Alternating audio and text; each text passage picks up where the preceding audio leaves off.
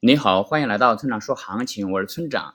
现在是北京时间八月十三日的上午八点零一分，BTC 即时价格四四四二六 U。我们先来看今天的行情，BTC 短期空头趋势终于形成了，那目前该趋势仍然在延续。若日内能够站上四万五千两百点，则短期趋势就会被终结。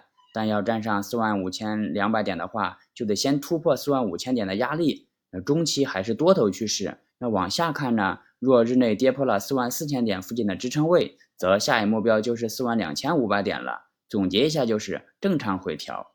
接下来是交易思维模块，今天谈谈如何做现货交易。其实你只需要记住一句话就行了，那就是做现货只看日线。这样做最大的好处是可以有效避免情绪受到日间波动的影响而做出不理智的行为，比如激情交易。那除此之外呢？你最好专门设一个只做现货的账户，该账户可以是独立的交易所，也可以是去中心化的钱包。那平时不要轻易打开，这样就可以有效的避免激情交易了。当然，如果你做的是短线，可以不参考此建议。